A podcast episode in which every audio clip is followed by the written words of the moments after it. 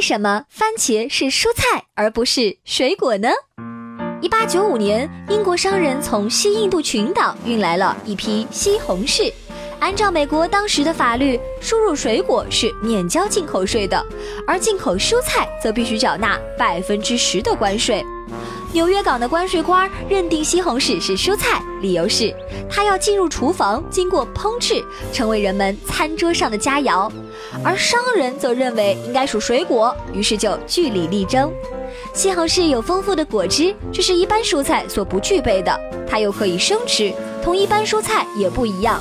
形状、色泽也都应该属于水果范畴，双方为此争执不下，最后只好把它作为被告送进美国高等法院接受审判。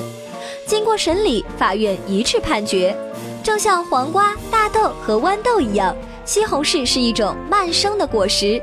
在人们通常的谈论中，总是把它和种植在菜园中的马铃薯、胡萝卜等一样作为饭菜用。无论是生吃还是熟食，它总是同饭后才食用的水果是不一样的。从此，西红柿才法定为蔬菜。